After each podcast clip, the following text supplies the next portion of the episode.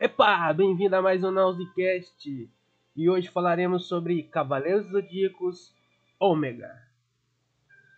Um musiquinha no fundo para nós.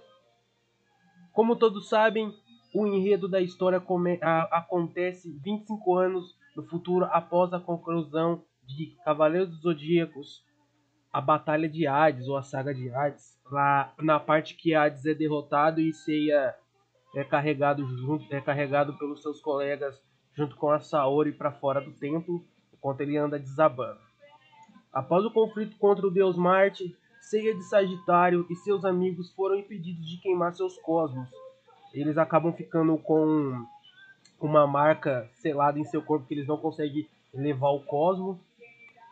E Atena teve que se refugiar numa ilha onde treina novos cavaleiros para derrotar Marte.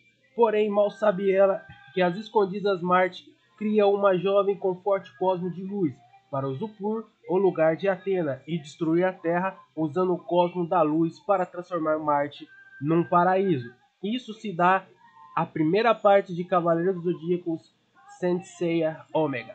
Ou Cavaleiros Zodíacos Ômega ou Senseiya Ômega, tanto faz, dependendo da, de como você gosta de falar.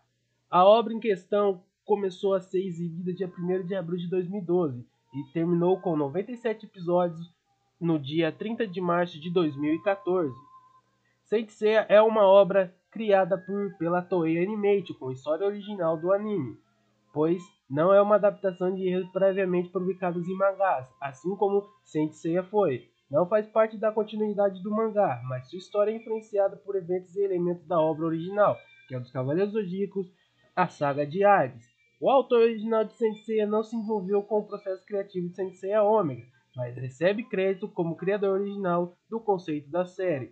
Aí é nessa parte que começa um debate entre será que é continuidade realmente ou será que não é continuidade? Alguns fãs especulam que pode ser sim continuidade, já outros debatem que não é continuidade. Já que também temos Cavaleiros do Zodíaco The Lost Canvas, que falaremos no próximo Nosecast.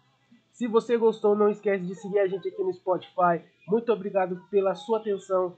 Até o próximo Nosecast. E falou!